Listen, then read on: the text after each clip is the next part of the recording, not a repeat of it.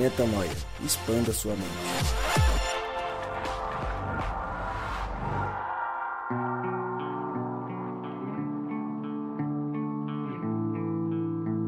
Está no ar mais um podcast Metanoia e você é muito mais, muito mais, muito bem-vindo ao podcast Metanoia número 141.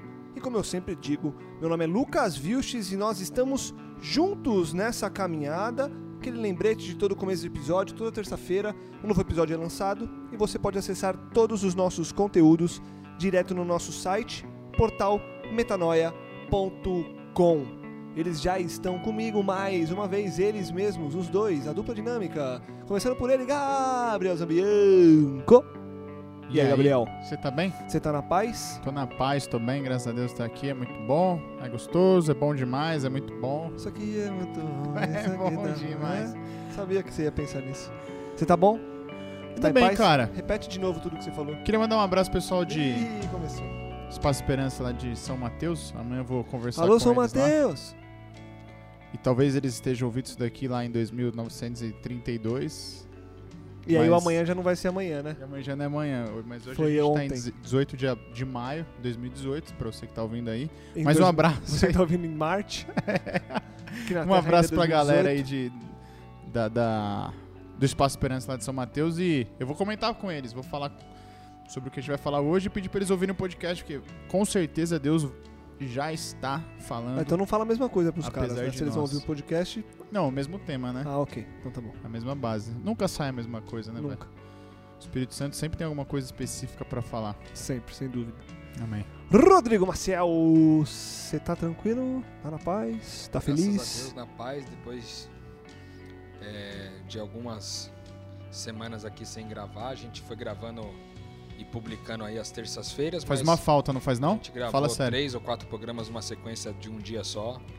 E tá, gente tava sentindo falta aqui. Faz uma falta, na aqui. boa. Então, bom demais estar junto de novo aí. Que a paz de Deus seja sobre a gente mais uma vez. E que Deus nos abençoe. Vamos então. Hoje a gente vai falar de alguns temas dentro de um grande tema ou dentro de um grande livro. A gente escolheu investir um tempo nesse episódio para falar sobre Filipenses 2. E já fica o convite antecipado para você ouvir esse e o próximo episódio, 142, no qual a gente vai terminar esse tema sobre Filipenses. Na verdade, não é um tema, a gente vai terminar essa abordagem sobre Filipenses 2. A gente dividiu em dois capítulos. A gente começa hoje com os primeiros temas, aí sim no plural, presentes nesse capítulo. E no próximo episódio a gente finaliza é, o que a gente enxerga de, de essencial aí desse capítulo, que tem tanta coisa importante pra gente discutir e somar aqui. Eu vou começar então, primeiro lendo o texto, lendo Filipenses 2. Hoje a gente vai se ater de 1 a 11. Então vamos focar aí de 1 a 11 e ver o que, que o texto traz pra gente, quais as metanoias que a gente pode tirar disso aí. Se por estarmos em Cristo nós temos alguma motivação, alguma exortação de amor, alguma comunhão no espírito, alguma profunda afeição e compaixão, completem a minha alegria, tendo o mesmo modo de pensar, o mesmo amor, um só espírito e uma só atitude. Nada façam por ambição egoísta ou por vaidade, mas humildemente considerem os outros superiores a si mesmos. Cada um cuide não somente dos seus interesses, mas também dos interesses dos outros. Seja a atitude de vocês a mesma de Cristo Jesus, que, embora sendo Deus, não considerou que o ser igual a Deus era algo a que devia apegar-se, mas esvaziou-se a si mesmo, vindo a ser servo, tornando-se semelhante aos homens. E sendo encontrado em forma humana, humilhou-se a si mesmo e foi obediente até a morte e morte de cruz. Por isso Deus o exaltou à mais alta posição e lhe deu um nome que está acima de todo nome, para que ao nome de Jesus se dobre todo o joelho, no céu, na terra e debaixo da terra, e toda língua confesse que Jesus Cristo é o Senhor, para a glória de Deus Pai. Eu selecionei alguns temas macro aí desses, desses versos e eu vou trazer os temas e vocês fiquem à vontade aí à, vontade para pontuar coisas específicas dos versos ou se quiserem se aprofundar mais em algum trecho específico. Eu fui mais pelos temas que acho que dá pra gente é, se guiar legal e trazer um- um- uma discussão interessante.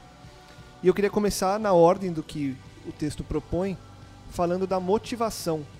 Acho que a primeira palavra que me chama a atenção quando Paulo começa a escrever, ele fala de motivação. Se nós temos alguma motivação. E depois ele continua ali dizendo da exortação do amor, comunhão e etc. Mas motivação é uma coisa que a gente acaba recorrentemente falando aqui no Metanoia. E não tem como a gente não voltar ao ler isso. E aí, Rô, eu queria que você é, trouxesse qual que é a importância da gente estar alinhado com a motivação o tempo todo, porque inevitavelmente a gente tem vontades, é, surgem desejos na nossa caminhada espiritual, surgem anseios por, enfim, é, seja, sejam projetos, sejam atitudes, sejam relações, a gente o tempo todo é, opta por fazer isso ou aquilo. E a gente precisa o tempo todo avaliar nossas motivações, certo? Pra gente estar o tempo todo alinhado com aquilo que nos fez chegar até onde a gente chegou. É, se a gente lembrar que motivação é um motivo para a ação, né, se desconstruindo um pouco da palavra e tal, motivo para a ação, eu acho que tem muito a ver com isso. E ele fala, ele na verdade ele conecta, né? Ele praticamente deixa inseparável ali o primeiro com o segundo versículo, porque ele fala que se a gente tem alguma motivação, alguma exortação de amor, alguma comunhão no espírito, alguma profunda afeição e compaixão, completem a minha alegria, tendo o mesmo modo de pensar, o mesmo amor, um só espírito e uma só atitude. É, então ele está, na verdade, colocando aqui que para que a alegria dele, Paulo, seja completa com a igreja é, de Filipos, né, de, dos filipenses, é, ele espera dessa, dessa, dessa igreja que eles se mantenham unidos em, em vários aspectos, né? no modo de pensar, no mesmo amor, no mesmo espírito e na mesma atitude, né? Eu diria que se a gente tem o mesmo modo de pensar, o mesmo amor, um só espírito e uma só atitude, naturalmente a motivação, a exortação e qualquer comunhão no espírito, alguma profunda afeição e compaixão, que é o que ele disse aqui, tudo isso tende a se manifestar é, naturalmente, né?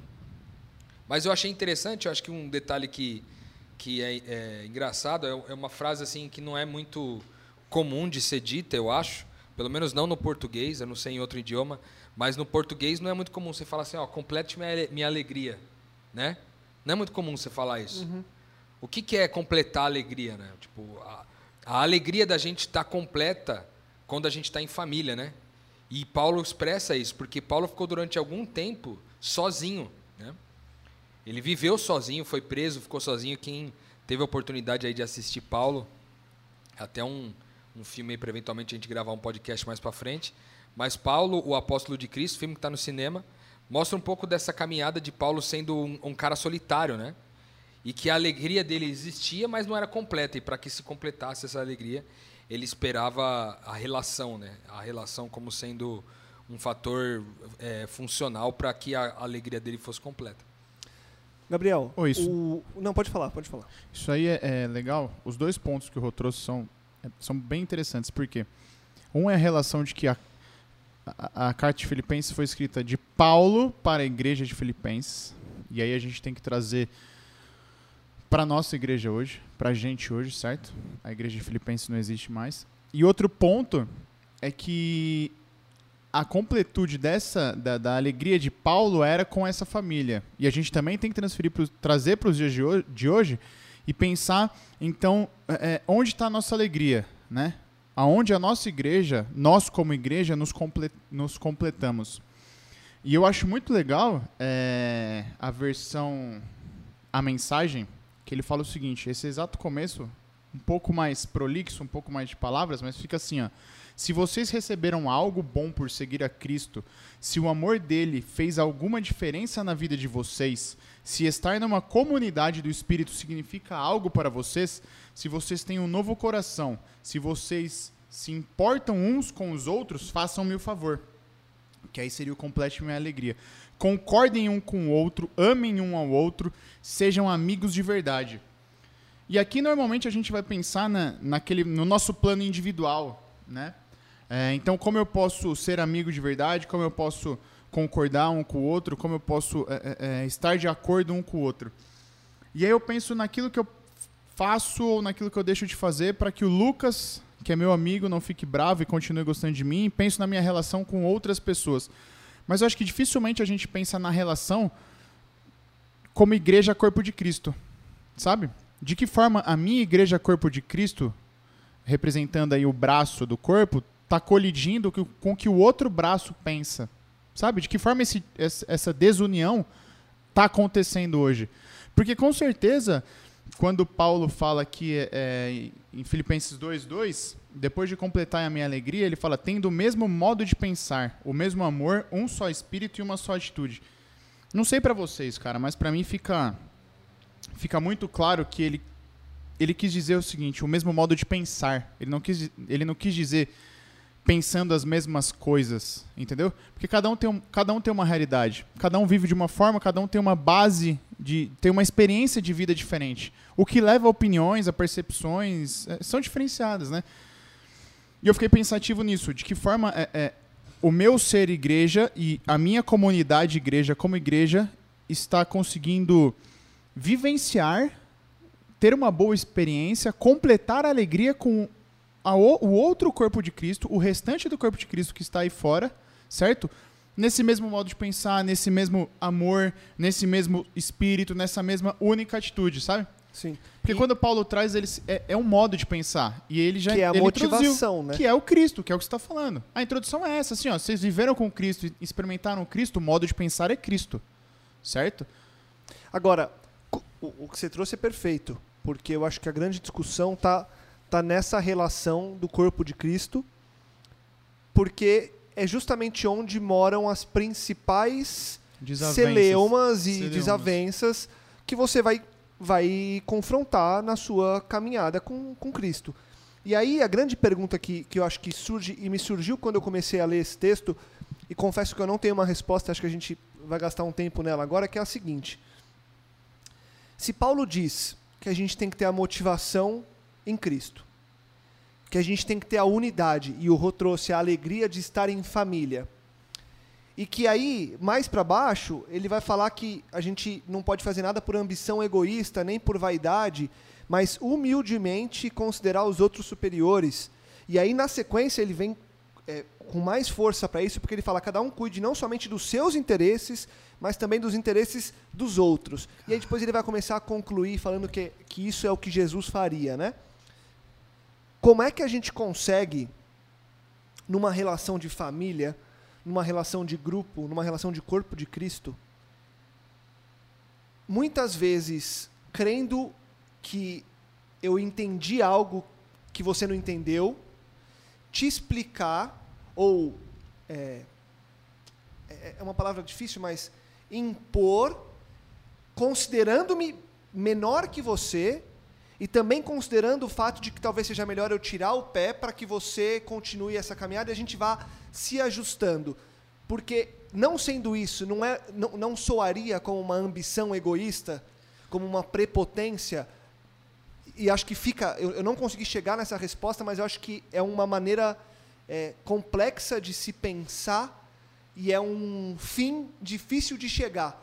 Porque, inevitavelmente, se a gente começar a conversar de qualquer coisa aqui, se a gente tiver uma opinião diferente, talvez eu tente é, prevalecer. prevalecer seja por, seja por força, que é o caminho é, mais errado, seja por argumentos, que é o caminho mais é, ético, mas tem que ver se ele é o caminho mais é, frutificador também. Então, para mim, é, um, é uma trava difícil, na minha cabeça pelo menos, de destravar sem que haja essa racha que o texto, e o próprio Paulo fala agora, e fala também na segunda parte que a gente vai falar na semana que vem, fala é, para que não aconteça, né? Você quer falar, Gabriel? Cara, você foi muito em cima do que, do que eu tava pensando e do que eu tava aqui, sabe? Do que tava pegando para mim. Vou falar da minha experiência. Não sei se vocês são assim. Talvez o Lucas é, é tenha o mesmo perfil que eu, porque a gente é bastante argumentador. A gente gosta de, argu de argumentar mesmo, de conversar uhum. argumentando. E quando eu comecei, quando eu tava lendo aqui, esse nada façais por rivalidade nem por vaidade, na hora eu lembrei de quantas conversas eu tive é, é, sobre Cristo, sobre isso aqui que a gente está lendo, E eu quis prevalecer o meu eu pelo simples fato de ser um argumento. Por vencer o argumento, sabe? Você venceu o argumento pela vaidade, às vezes pela rivalidade, fala assim, não, peraí, mas eu sei mais do que ele, então eu vou. E às vezes venceu o argumento, certo? Você chega ali e você consegue fazer isso. Você consegue fazer. Você consegue pegar o texto, tirar do contexto e colocar num pretexto, certo? Você, você faz esse, esse jogo de palavras. E às vezes nem precisa, né? E às vezes Às nem vezes precisa. você consegue, com o próprio texto, ser assertivo o suficiente para convencer uma pessoa de qualquer coisa. Porque. E, e- e não que eu ache que o motivo seja o texto abrir brechas. Eu acho que é a Não. gente olhar o texto de uma forma e o outro olhar de outra, e por qualquer motivo X, e aí cada um vai carregar o seu, eu querer impor sobre você a minha maneira de enxergar isso aqui. É por isso que eu frisei aqui no começo essa questão do modo de pensar. Você Uhum. entendeu? Porque hoje a gente aprendeu, até então, uma religiosidade que ela te ensina um modo de pensar. Ela te ensina um pensamento. Na realidade, ela te- desculpa, ela te ensina um pensamento, não um modo de pensar. E é aí que dá, dá o racha, é aí que dá a discussão. Por quê? Porque você, você aprende um pensamento e acha que é uma forma de pensar. Então você não sabe raciocinar por si próprio. Quantas pessoas a gente conhece que pega a Bíblia e faz o que a gente faz aqui, de sentar e trocar ideias sobre o- o- um capítulo, um versículo, e no final das contas, chegar num ponto em comum, às vezes dis- discordando ou às vezes pensando coisas diferentes, mas chegar num denominador comum. Cara, o que a gente conhece de religio- religiosidade por aí, pela maioria dos lugares, é um pensamento bruto que você acha que foi lapidado por alguém que está te falando. Porque o argumento máximo que existe, ah, tal fulano falou. Não, fulano falou. Vou falar da nossa igreja aqui, ó, mas Ellen White falou. Pronto, acabou a conversa, entendeu? Não, acabou a conversa. Ah, Ellen White falou. Acabou a conversa. Ah, mas peraí. Eu, eu tenho um pensamento ou eu tenho que ter um modo de pensar? Em que lugar na Bíblia Cristo foi é, é, deixou de ser assertivo e passou a ser argumentador? Nenhum lugar. Ele era extremamente assertivo. É isso, é isso e é isso. Não é isso, não é aquilo. Faço por isso, deixo de fazer por aquilo. Ponto. Ele, você não vê ele perdendo tempo em discussões que não levam a nada e a lugar nenhum. Você não vê ele argumentando pelo simples fato de argumentar. Ou quando ele argumentou, talvez a, a mais famosa das argumentações dele, que é com o Satanás, ele, ele não argumenta, ele traz fatos, né? Assertivo. Então ele é assertivo, ele fala não por isso. Nem só de pão virar um homem. Exato. E, e é um fato, né? Porque ele trata aquilo como um fato, ó. sendo a palavra do pai, né? Que- Ah, senhor, senhor, quando o senhor vai mostrar o pai? Ele poderia ter falado ali, ele poderia ter usado o momento para mostrar quem o pai era e argumentar e todo mundo sair dele. Pô, peraí, quem vê, quem vê o pai, quem vê a mim vê o pai. Pronto. É um modo de pensar, entendeu? Ele te ensina um modo de pensar. Ele não precisou vender a, a ideia de um argumento. Ele não precisou vender. E aí, é- é- é- o que, que eu penso aqui nessa, nesse ponto do versículo 3? Nada façais por rivalidade, nem por, nem por vaidade, pelo contrário, cada um considere com toda humildade as demais pessoas superiores a si mesmo. Hoje eu estou vivendo num, num ambiente em que eu, eu lido com algumas autoridades. É, é, no caso, é juiz. Cara, quantas vezes eu, eu tenho certeza do que eu estou falando, eu acabei de estudar, vi entendimento de tribunal, vi lei. É assim que é assim que está o pensamento hoje. Mudou. Mas quando eu vou falar com ele, olha então, excelência, é, não sei se vossa excelência vai concordar, mas eu acabei de, de estudar aqui e tal, vi que o tribunal assim fala assado tal, é assim, assim, assado. Então você vai com uma postura humilde, você vai com uma postura de quem quer demonstrar que talvez exista um outro lado da moeda, talvez exista um outro, uma outra forma, um outro pensamento. Mas posso só é, ponderar o que você está falando? Ao meu ver, não que isso não seja, Uhum, mas a humildade seria o juiz chegar para você com esse pensamento. Porque voltando É- lá é atrás. Onde eu ia falar, era esse ponto. Porque voltando lá atrás no que você falou assim, quantas pessoas sentam para discutir a Bíblia como a gente senta aqui?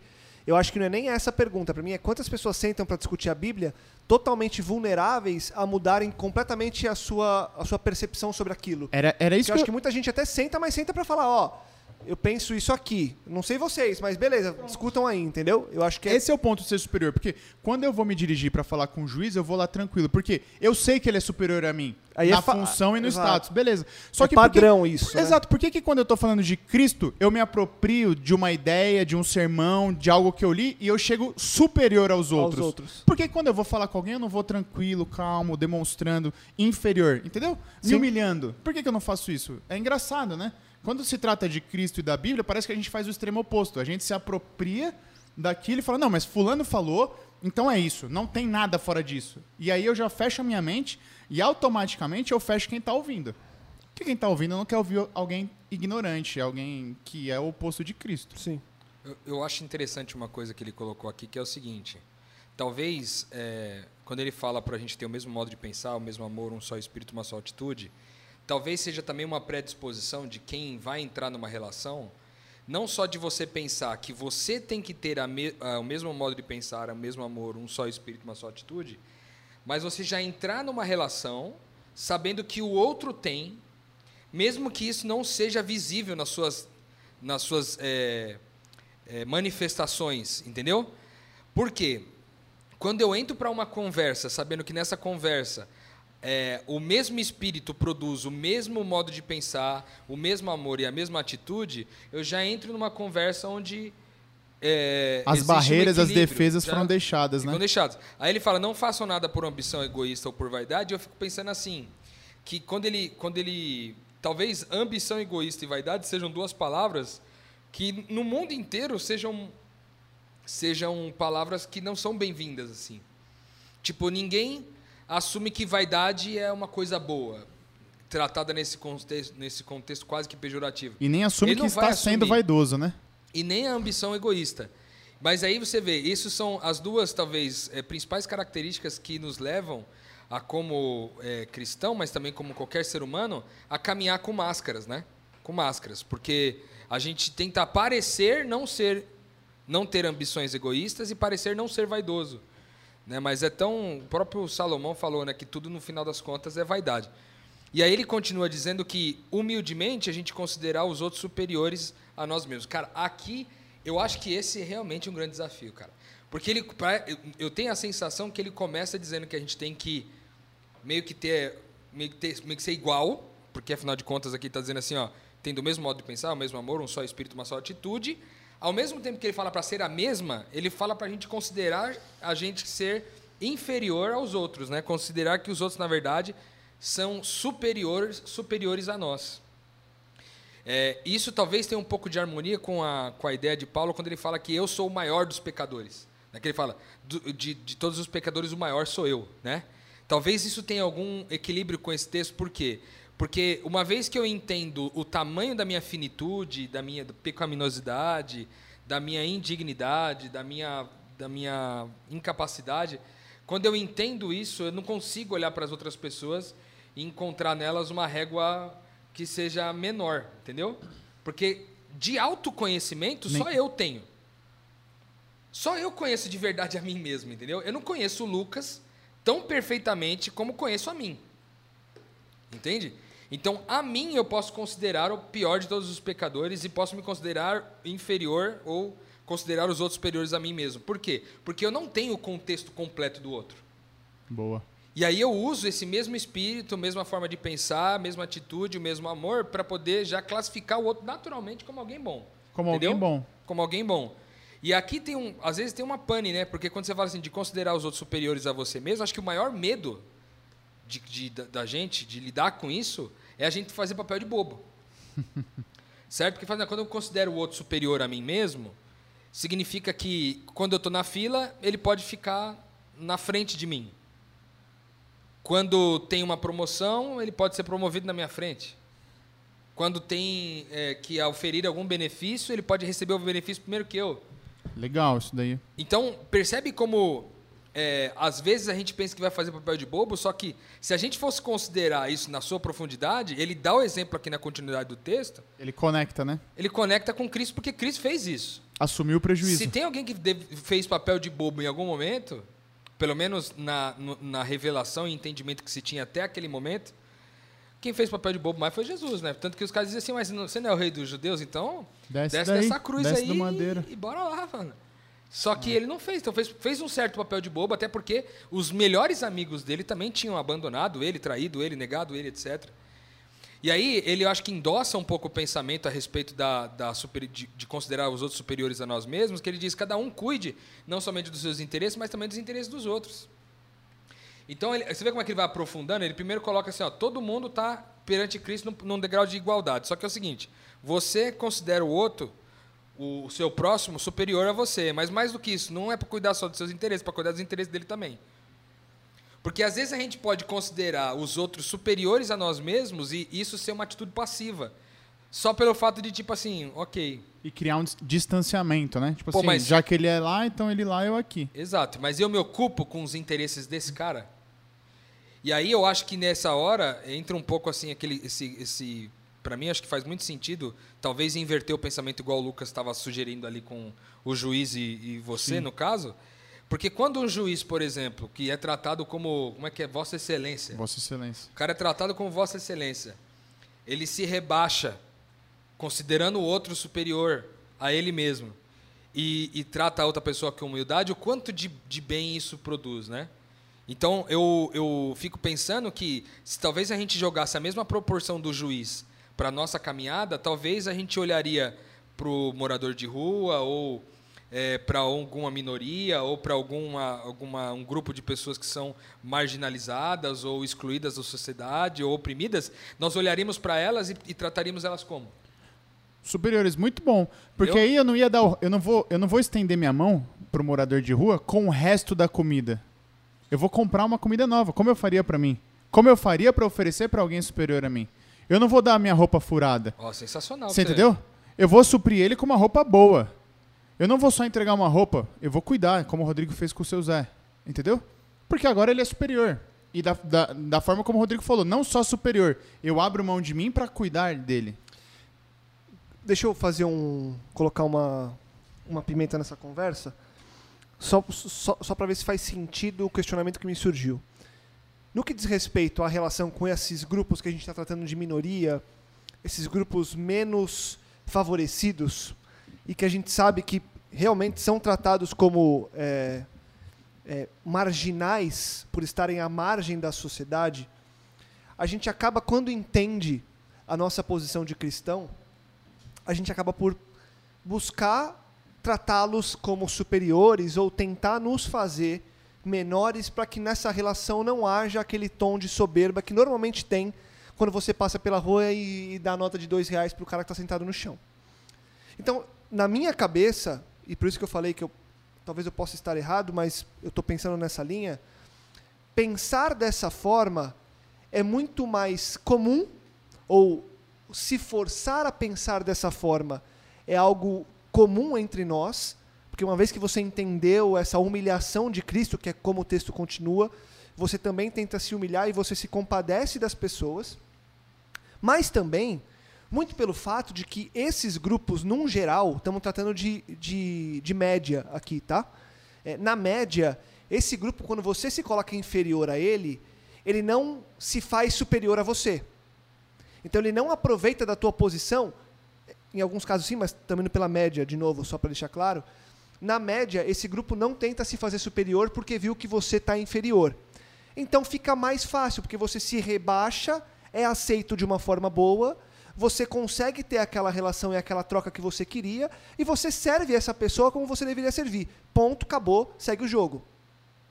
Agora, nas nossas relações, nas nossas discussões, no, no nosso nível de vida, entre nós aqui, nós três, não é mais difícil colocar isso em prática pelo fato de que se eu me.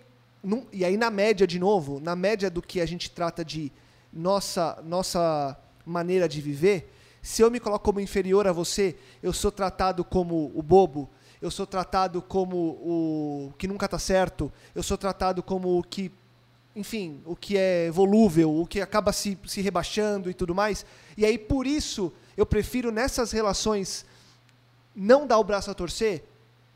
E aí, na minha cabeça, e aí é a pergunta que eu faço, e, e para mim a resposta é que sim, é mais difícil, e aí a, a continuação dessa pergunta é como fazer isso se tornar possível? Porque nessas relações aqui, num geral, a gente acaba não fazendo isso que a gente faz com o morador de rua. Pelo medo de você. Do prejuízo. Do prejuízo. Exato. E aí, se vocês concordarem, como fazer para isso se tornar possível nessas relações que são mais comuns? Porque uma coisa é o, o Gabriel fazer isso com o juiz. Outra coisa é ele chegar para a pessoa que tem a mesma função dele, se colocar como inferior e a pessoa deitar em cima dele e falar: "Ei, tá tirando? Então não vou fazer mais isso". Entendeu onde eu quero chegar? Legal, você encontrou, na verdade, uma faixa aí é, que talvez seja pouco coberta mesmo na nossa, É, é uma nossa faixa meio reflexão, às vezes, cinzenta, né? exato. Porque a faixa que você tá, e normalmente essa você não considera muito, né? Exato. Mas eu acho que o- talvez a dica de como lidar com isso esteja no próprio texto, na continuidade aqui. Porque quando ele fala assim, ó, seja a atitude de vocês a mesma de Cristo, versículo 5 em diante, que embora sendo Deus, não considerou ser igual a Deus, que, que ser igual a Deus era algo que devia pegar-se, mas esvaziou-se a si mesmo, vindo a ser servo, tornando-se semelhante aos homens. É, e aí, eu, ele, para mim, isso faz um sentido muito grande, porque essa dica prática é: a única forma da gente viver assim é esvaziar-se para assumir uma nova forma. Entendeu? Porque, tipo assim, quando ele fala assim, ó, embora sendo Deus, ele, ele não considerou que ser Deus era algo com que ele deveria se apegar, mas ele se esvazia de si mesmo, ou seja, ele esvazia seus interesses, suas vontades, seus desejos, para assumir uma nova forma. Não tem outra forma, eu acho. Eu acho, sendo bem sincero, não consigo, pelo menos não consigo enxergar nesse primeiro momento algo diferente. Porque, é, seja numa relação com um par, alguém mais próximo, mesma classe econômica, mesmo grupo de amigos talvez, e mesmo, mesma, enfim, mesma é, nível de escolaridade, intelectualidade, etc. E tal, se juntar é, todo esse, esse conceito e colocar num par, a única forma de você se ver, é, ver o, outro cara superior a você, porque é um detalhe importante, não é que eu me considero inferior a ele, é que eu considero ele superior a mim. Isso, é, isso é um detalhe importante. Mi- E- a minha identidade está firmada. a minha identidade está quem eu firmada. Agora eu, eu considero o outro superior a mim. Nesse caso, só é possível a gente alcançar é, talvez essa essa é, essa plenitude de humildade em relação ao outro, se a gente se esvaziar mesmo. Então, talvez o exercício seja como que eu posso, para eu assumir uma forma de servo agora, o que, que eu tenho que fazer para me esvaziar de mim mesmo? Entendeu? Porque você se esvazia para assumir uma nova forma. Você tinha uma forma antes. Mas para você mudar de forma, você precisou tirar tudo que tinha dentro para então mudar a forma. Porque se está muito cheio, como é que você muda a forma? Você não. É uma coisa interessante que me vem à cabeça agora aqui, talvez até. Você não consegue mudar a forma de um recipiente que está cheio. Você consegue deformá-lo, mas não mudá-lo de forma. Nossa, mano, aqui deu uma bugada aqui agora, hein? Porque é o seguinte, velho, se a gente tenta se esvaziar, mas a gente não se esvazia por completo, o máximo que pode acontecer com a gente é ficar pessoas mais deformadas do que já estavam. Eu acho que a dica do texto bíblico para nós aqui em Filipenses 2 tá ge- é realmente nisso, de esvaziar-se. Quando eu tô eu tô num exato momento com alguém onde eu posso nesse momento revelar quem Deus é através da humildade, considerando o outro superior a mim mesmo. O que, que eu tenho que fazer? Cara, esvazia tudo. Esvazia tudo. Considera, cara, qual que tem interesse meu nessa jogada? Tem vontade minha nessa jogada? Tem desejo meu nessa vontade né, nessa jogada? Então eu vou jogar tudo isso aqui para fora, porque mesmo sendo igual a Deus, e aí eu acho que isso é interessante, porque a Bíblia nos ensina que é, essa divindade é composta de pelo menos cinco elementos: né? Deus Pai, Deus Filho, Deus Espírito, você e eu. Nós somos a comunidade do Rei, né? a família de Deus. Os cinco formam quem Deus é. Nós participamos de quem Deus é. Pelo privilégio, nós podemos participar de quem Deus é, porque Ele nos fez segundo a sua identidade. Então, quando ele fala assim, ó, seja a mesma atitude de vocês, a mesma de Cristo, que sendo, que sendo Deus, não considerou ser igual a Deus, ele está dizendo, mesmo você sabendo sua identidade, sabendo que você é filho de Deus, sabendo que você é herdeiro de todas as coisas, sabendo que a bênção de Deus está sobre você, faz- sabendo que a prosperidade de Deus está sobre você, sabendo que tudo aquilo de bom, de plenitude que Deus criou, está sobre você porque você é herdeiro disso, não se faça utilizar-se desse, vamos dizer assim, desse, desse nome de família para considerar-se algo a que você possa se apegar, mas esvazie-se. Mais esvazie-se. Então, eu acho que a, a, a melhor forma, a gente só pode assumir uma forma de servo, assumir uma nova forma se a gente se esvaziar por completo. Caso contrário, a gente vai ser só deformado e não mudado de forma. Agora, Gabriel, indo na, na, na bota do que o Rô falou, como se esvaziar? Na prática, o que é se esvaziar? É, porque eu acho que o nosso discurso, e, e, a gente sempre fala muito disso, né, de carregar a cruz, de se esvaziar, de Deus estar por meio, através de nós e apesar de nós. Agora, na, na prática das, das relações é muito complicado, né? É, é uma coisa, talvez a mais complicada de todas, seja você realmente colocar o outro acima, se esvaziar. O que, que é isso na prática? O que, que você enxerga dessa relação de esvaziamento na prática, no, no, dia a dia das relações que você tem visto e depois você também, Rô? Cara, é, acho que na prática, na, na, na vivência espiritual que hoje a gente entende que temos, que somos seres espirituais vivendo num plano, né? Num plano humano, num plano terreno, a gente já não, não dissocia mais uma coisa da outra, certo? Então as minhas relações elas têm que começar a ser pautadas em como o Cristo que sou pode servir o Cristo que você é. Rodrigo fala muito disso daí. Como, como eu posso te servir hoje? Talvez já seja o primeiro o ponto inicial, o, o dali em diante, entendeu? Porque em qualquer conversa, em qualquer de sobre qualquer tema, se eu procurar prevalecer, com certeza maior dissenso está sendo criada não está sendo criado para paz, não, Cristo não está sendo levado e eu não estou me esvaziando, entendeu?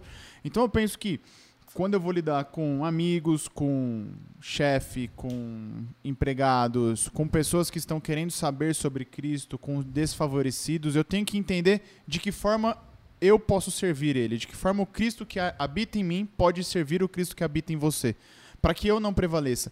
Então, é, é, quando eu vou lidar com, com a minha esposa, por exemplo, cara, eu vou entender, sei lá, chegou brava do serviço, tá cheio de coisa para fazer, tá sem tempo, vou buscar entender de que forma eu posso ajudar ela.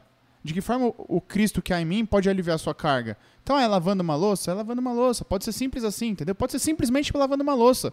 Pode ser numa discussão religiosa ferrenha, na qual eu vou simplesmente dar um passo para trás, preservando o modo de pensar de Cristo para que no final ele prevaleça e deixar de, por vontade minha, querer provar biblicamente um ponto. Entendeu? Da mesma forma no, no trabalho, na relação dentro do trabalho. Eu posso não necessariamente é, é, é, querer mostrar que eu estou certo, mas de repente optar para que o tempo demonstre, para que Cristo demonstre na vida dessa pessoa que de repente, pô, quando eu falei para ele estuda que eu acho que é melhor estudar isso do que fazer aquilo, ele vai ver, entendeu? Então é, é sempre que você puder não prevalecer para que Cristo prevaleça nessa relação é, é, é, no intuito de ajudar, auxiliar, auxiliar a, o próximo, cara, você vai ter, um, você vai ter uma situação prática. Você tem uma situação prática, entendeu? Você errou. Então, na, do ponto de vista prático, mais uma vez, eu acho assim, eu acho que talvez a gente teria que colocar um exemplo para tornar a coisa mais prática, prática, prática possível, possível né? Onde é, o considerar superior pode acontecer, como é, talvez aqui a gente tenha que dar uma uma setorizada no processo, né? Porque é, ele está falando da igreja de, Filipe, de Filipos, né? Com, falando com os filipenses. Então, é, ao falar agora, você pode pensar aí no contexto da tua, do teu trabalho, as pessoas que você convive lá, a comunidade que você tem no teu trabalho, a comunidade da fé comunidade da sua casa a comunidade dos seus amigos. Então, considerando uma comunidade e você lidar com alguém mais par, é, onde que normalmente esses conflitos surgem? Onde que normalmente, normalmente é, há conflito no par? De superioridade? É, não, conflito que vai, tipo, que você é. vai ter que ser provado sobre essa questão de considerar o outro superior a você mesmo. Para mim, é na religião, na comunidade da fé e em casa. aonde eu tenho a maior expectativa de, de, de reconhecer e de ser reconhecido, de ser Exatamente. compreendido pelas pessoas. Então, em casa é Exatamente. onde dá a maior trava, porque eu acho que minha esposa vai entender o meu sussurro. E na, na, na comunidade da fé também. Pronto, então olha aí, aqui tem um detalhe importante. Talvez uma das, uma das principais eh, razões da gente entrar em conflitos, inclusive com os nossos pares, é a necessidade, muitas vezes, que a gente tem, hora declarada, hora intrínseca, de ser reconhecido. De ser reconhecido.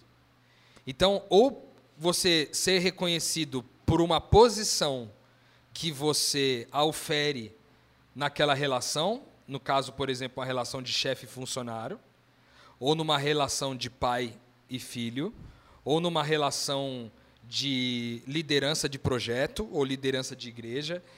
E aí, na necessidade de ser reconhecido, seja como líder ou seja como liderado, seja como filho ou como pai, seja como chefe ou como funcionário, nessa necessidade é a hora que a gente tenta provar alguma coisa, cara. E eu acho que aí é onde está normalmente os problemas, porque o que, que a gente tem que fazer?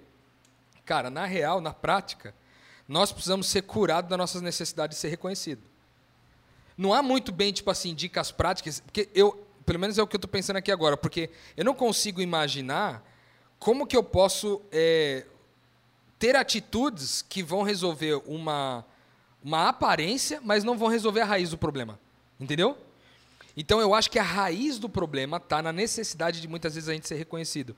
Como que a gente vence isso? Mais uma vez, voltando à nossa identidade, na convicção da nossa identidade. Por quê? Porque se eu estou convicto da minha identidade, não tem problema estar errado, mano. Não tem problema que naquela discussão eu perca. Porque você nunca vai estar perdendo. Porque no fim você nunca está perdendo, porque você É. nunca está disputando, tá entendendo? Exato, é. Então, quando você tem todo o seu reconhecimento travado em Deus, você não vai para uma disputa como essa. Então, Ó. jogando talvez para uma, uma questão prática da vida do Rodrigo, por exemplo, onde que eu vejo que às vezes rola um desafio é assim, sei lá, às vezes eu, eu vejo que Deus me deu um certo dom, uma certa habilidade para interpretar um pouco da questão do texto bíblico. E às vezes quando eu entro numa discussão com alguém sobre algum texto bíblico e tal, e a gente está conversando sobre isso. E cara, eu sei que para chegar naquele conceito eu precisei ler um monte de coisa, precisei, cara, sei lá, pregar um monte de vezes, precisei liderar um monte de grupo, não sei o quê. E uma pessoa que não fez nada disso chega e fala exatamente o contrário e bate de frente, fala: "Não, cara, é assim, pronto, acabou". Aquilo dá um negócio em mim, velho. Mas tá errado, tá ligado? O erro é meu nessa história. Por quê? Porque no fim eu quero ser reconhecido como uma autoridade sobre o assunto, uma vez que eu já vivi mais do que aquela pessoa viveu a respeito daquilo lá. É isso aí. Então, no fundo, a minha necessidade de ser reconhecido impede que eu me esvazie de mim mesmo. Então, se o- a dica de- do texto bíblico é esvaziar-se, eu tenho que me esvaziar, inclusive, da minha necessidade de ser reconhecido. Não há atitudes práticas, no final das contas, na minha opinião. Há uma cura numa coisa que está mais invisível lá atrás, que uma vez curada não vai necessitar de atitudes nenhuma depois, porque elas virão naturalmente. Não, é, existem, mas todas as que a gente falar aqui vão ser do Rodrigo. Todas as que eu falar vão ser as minhas, né? Então é, enfim. Mas é o que você está falando, ó. É- é- Essa situação para mim é muito real dentro da igreja que o Rô falou. E, e condiz muito com a parte aqui da a mensagem, novamente Filipenses, Filipenses 2, 1 a 4, que ele fala assim, ó, não joguem sujo. Porque nessa situação que o Rô trouxe, pô, ele já tinha estudado, já tinha vivenciado, já tinha se alinhado com Deus, e de repente ele deu de é, é, encontrou alguém que, sem qualquer experiência com Deus, não é isso, é isso, se faz superior, aí Paulo fala assim: ó, não joguem sujo. O que, que ele poderia fazer? E muitas vezes a gente faz, como eu já fiz inúmeras vezes, não, mas peraí. Tá bom, você está falando isso, mas ó, eu li fulano, eu li ciclano, eu ouvi fulano falando, eu ouvi ciclano falando, já aconteceu isso, já aconteceu aquilo. Você começa a trazer vários argumentos só para provar seu ponto, entendeu? E no final das contas, isso deixa jogar sujo, cara. Ó, o Rô falou um negócio aqui que é muito, que é muito legal, porque quando a gente pensa é, é, é, em não em prevalecer, em dar situações práticas para que você entenda tudo isso que, que Paulo está dizendo, cara, vamos pensar em Cristo. Cristo estava lá. Há quanto tempo Cristo já estava falando para os discípulos que ele ia ter que morrer, que ele ia se entregar, para só então ser o Salvador, para remissão dos pecados, tinha feito ceia, tinha falado sobre traição, tinha, sabe? Tudo estava acontecendo, tudo estava caminhando e encaminhando-se da forma como Cristo estava falando. Ainda assim, Pedro para e fala assim: Senhor, senhor para, não precisa ficar falando essas coisas. É, Poupa-te, você não vai passar por tudo isso daí, não. É um embate. É um embate no qual Cristo poderia falar assim: peraí, tô te falando que eu sou Cristo, que eu tenho a revelação, podia ter feito um milagre, podia ter feito um monte de coisa. Cristo não faz isso. Por quê? Quando Pedro se coloca como superior, no sentido de, de prevalecer a sua ideia de, ó, Senhor, poupa-te. Cristo não se coloca como superior. Mesmo Cristo, ele se esvazia e fala assim, Pedro, então, isso aí que você está pensando não parte do coração de Deus. Ponto. É isso que a gente tem que fazer. A gente tem que entender que a nossa identidade, ela se preserva quando a gente se coloca, quando a gente reconhece no outro alguém superior. Porque a nossa métrica é Cristo. É aquilo que o, que o Rô falou. Nossa métrica é Cristo. Eu me comparo a Cristo. Perante Cristo, eu sou sempre maior dos pecadores. Então, nessa relação, quando eu estou na relação em casa, na relação na minha comunidade da fé, cara, vamos tirar o pé um pouco. Eu não preciso prevalecer.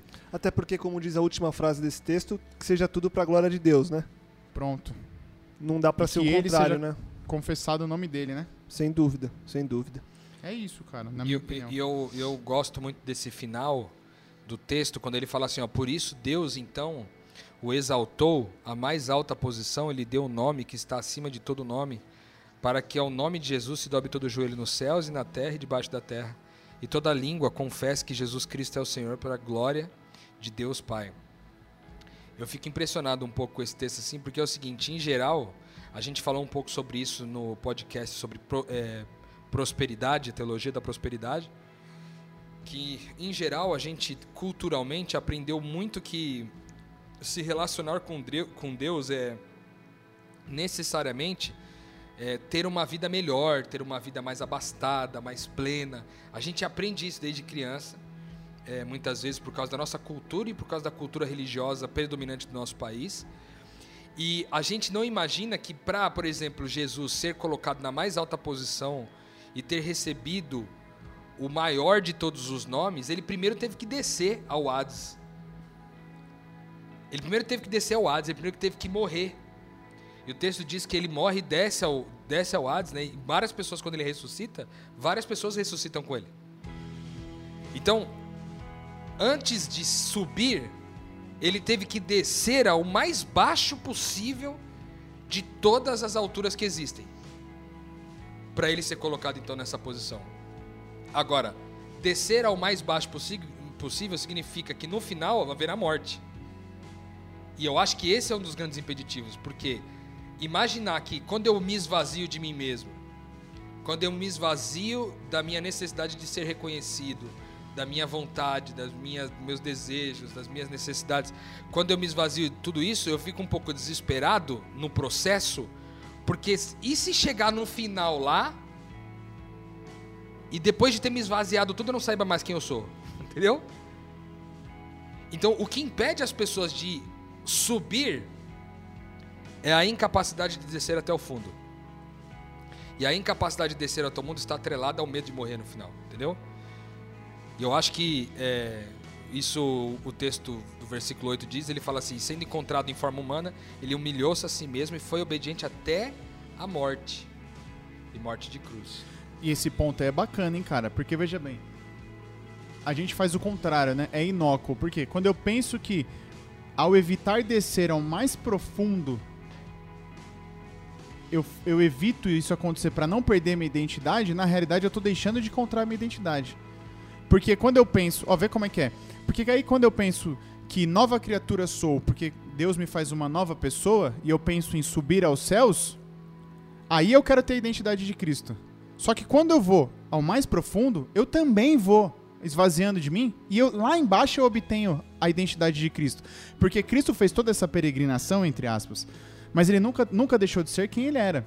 Porque se, se Cristo perdesse a sua identidade, Deus não, não o colocaria acima de todas as coisas. Você percebe? Porque se fosse para Cristo deixar de ser Cristo, ele não ia dar o mais alto dos céus. Porque ele não, não, não tem objetivo. Pô, peraí, se você não vai, se você não consegue administrar eu e você como um na divindade, como o Rodrigo disse, os cinco, então eu não vou te colocar no mais profundo, mas também não vou te alçar ao mais alto dos céus. Porque na realidade o que importa aqui é termos uma mesma identidade, é termos um mesmo modo de pensar, que é como ele começa, é termos um mesmo amor, entendeu? É manter essa mesma identidade. É ter uma forma que, ao esvaziar-se, assume o mesmo modo de amor. Não é ter uma forma completa que quando desce se deforma ou quando sobe se deforma também. Entendeu? É, e quem começou subindo primeiro? Querendo subir, né? Querendo subir. Muito bom. Né? Você vê? O inimigo das nossas almas começou Pronto. querendo subir, né? E vê o tanto que ele se, Se- deformou. Enquanto você ia falando aqui, eu fiquei pensando numa coisa, cara, tipo numa imagem assim, num- veio uma imagem na minha mente assim, de é, imaginando a gente de frente com um abismo e, e a gente, pra, pra gente poder encontrar o ápice da nossa verdadeira identidade, a gente sabe que a gente tem que descer até o fundo. Só que no, no, no meio do abismo, por causa da limitação da nossa visão, a gente não consegue ver o fundo. Lá embaixo já tá preto. Você não sabe quanto mais pra fundo ali, se é. Cara, se é 300 metros a mais ou é se é 5 metros a mais do que o preto que você tá vendo.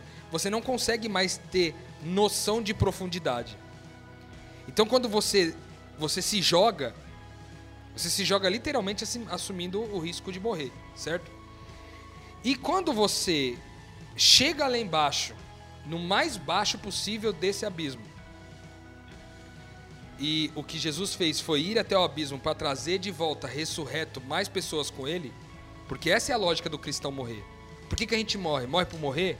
Não, a gente morre para ressuscitar a gente. Pra gerar vida. Até gerar na vida. morte. É por isso que a gente morre. Então, quando você vai até o fundo, chegou no fundo, morre, e quando você ressuscita, ressuscita mais gente. E aí, eu, eu- me veio a cena de eu caindo no abismo, caindo, chegando até o final desse abismo, acordando no dia seguinte, muitas pessoas acordadas à minha volta, todo mundo feliz, e a gente com, tipo, como se fosse com RG na mão, assim, um novo RG, né? Falar assim, tá vendo? Você sempre foi o Cristo como você sempre entendeu que era. Ou você era o Cristo sem saber que você era. Entendeu? Você nem sabia que palavra era essa, Cristo, mas agora você sabe, então agora viva de acordo com a tua identidade. Então, Agora vamos subir. descer até o máximo, mas porque daí você fala assim, pô, tá bom, mas então eu posso, por um motivo, uma ambição egoísta, Fazer falar, isso. já que pra chegar no céu, então é pra Exato. morrer, eu vou fazer isso aí. Aí você. Só que você, perde identidade, é o Só que é uma bobagem, porque é, você não morre à toa, não é pra se tornar um homem bomba. Entendeu? Não é pra é, com a sua morte matar mais 50. É com a sua morte ressuscitar outros 50. Entendeu? Então não é pra se tornar um jihad. É pra se tornar alguém que quando morre gera vida, né? Então, é, e essa morte, que é morrer pra gerar vida, essa morte é difícil. E talvez seja esse o grande desafio. Por isso que Cristo foi o primeiro a fazer essa lógica de descer até o último talo pra subir. Isso é difícil. É difícil, velho. Porque gente, é o que eu disse aqui. A gente quer vida pra gerar vida, né? Sim. Você quer subir. E o Gabriel? Não, o Gabriel tá bem, tá próspero, no, bênção, não acontece nada, sabe? Nossa, dá go- cristão bom de ver. Eu quero ser assim, entendeu? Todo mundo quer, todo mundo quer.